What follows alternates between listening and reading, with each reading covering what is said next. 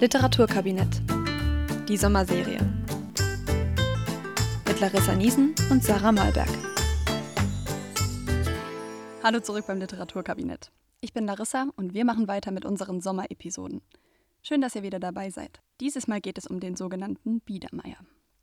Um zu erklären, was genau der sogenannte Biedermeier war, brauchen wir ein bisschen mehr historische Einordnung als bei den Epochen, die wir bislang hatten. Denn diese Epoche ist eng verknüpft mit den politischen Prozessen, die sie geprägt haben. Wie bei so vielem hat auch hier die Französische Revolution das Ganze indirekt ausgelöst. 1789 ging das französische Volk auf die Barrikaden gegen die eigene Armut und den Reichtum der Obrigen. Nach der Revolution übernahmen für eine Zeit lang die sogenannten Jakobiner die Herrschaft. Und einer, der der Revolution so richtig seinen Aufstieg verdankt, ist Napoleon Bonaparte. Der war 1799 am Sturz der Revolutionsregierung beteiligt und schwang sich selbst zum Machthaber Frankreichs auf, bereit, um die Welt zu erobern. Napoleons Eroberungen reichten schließlich von Spanien bis nach Polen. Er hat also große Teile Europas bezwungen. Sein Russlandfeldzug bricht ihm allerdings das Genick. Und als Russland sich mit Preußen und Österreich verbündet, verliert Napoleon schließlich in der Völkerschlacht bei Leipzig. Europas Herrscher schicken ihn auf die Mittelmeerinsel Elba. Napoleon haut nochmal ab, aber schließlich wird er nach der Schlacht bei Waterloo auf die englische Insel St. Helena verbannt und das war's für ihn. Jetzt beginnt Europa mit der Aufräumaktion und wir nähern uns endlich dem Biedermeier. 1814 muss Europa neu überlegen, wer eigentlich jetzt wo herrscht. Das passiert auf dem Wiener Kongress, auf dem die Großmächte neu bestätigt werden und nachdem schließlich Russland, Österreich und Preußen die sogenannte Heilige Allianz bilden. Diesen ganzen Komplex und die Folgen daraus bezeichnet man als Restauration.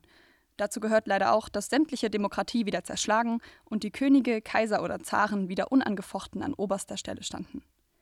Man hat also quasi versucht, alles in den Zustand vor der Französischen Revolution zurückzuversetzen. Ein wichtiger Spieler innerhalb der Allianz war der Fürst von Metternich. Kennt man vielleicht von den Sektflaschen. Er war österreichischer Außenminister und maßgeblich mitverantwortlich für die sogenannten Karlsbader Beschlüsse ein Bündel an Regeln, das die Zerschlagung liberaler und Napoleon immer noch wohlgesinnter Gruppen als Ziel verfolgte, aber auch Universitätsprofessoren und politische Gruppen überwachte und die Pressefreiheit scharf einschränkte. Die Restauration fand ihr Ende im März 1848 mit der bürgerlichen Revolution, in deren Folge bei einer Nationalversammlung in der Frankfurter Paulskirche eine neue Regierungsverteilung beschlossen wurde, die den König entmachtete. Gut, durchgesetzt hat sich das auch nicht. Und dann hatten wieder viele was dagegen. Dann gab es nochmal Restauration und dann sind wir auch schon bei Bismarck und viel, viel zu weit weg vom Biedermeier, zu dem wir eigentlich hinwollen und von dem ich immer noch nicht gesprochen habe. Wichtig für uns ist, 1848 gab es die Märzrevolution und deshalb spricht man von der Zeit davor auch als Vormärz. Und die fand zur selben Zeit statt wie unser Biedermeier. Sie war quasi das genaue Gegenereignis. Denn während im Vormärz die Schreibenden aufbegehrten und Literatur als Kritik benutzt wurde, besann man sich im Biedermeier wieder zurück auf das, was eben erlaubt war, auf das beschauliche Leben innerhalb der Familie und auf das Vaterland. Frei nach dem Motto Some look for trouble, others don't. Die Zeit des Biedermeiers geht Hand in Hand mit der Spätromantik, die ja besonders durch ihren Hang zum Katholizismus geprägt war. Biedermeier verortet man heute zwischen 1815 und 1848, also genau zwischen Wiener Kongress und Märzrevolution. Das Bürgertum hatte so gut wie keine politische Entscheidungsfreiheit mehr und durch die ansetzende Industrialisierung war die Welt draußen laut, noch dreckiger und die Bevölkerung größtenteils extrem verarmt.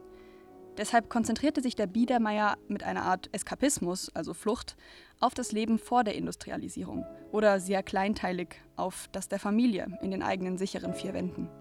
Es herrschten vorwiegend patriarchale Strukturen des Kleinbürgertums. Väter und Großväter als Familienoberhaupt standen im Mittelpunkt. Die Epoche hat viele berühmte SchriftstellerInnen hervorgebracht, etwa Annette von Droste-Hülshoff, Eduard Mörike, Franz Grillparzer, Friedrich Rückert und Adalbert Stifter. Novellen und Familienromane wurden gerne gelesen. Ein Beispiel ist etwa Droste-Hülshoffs Die Judenbuche.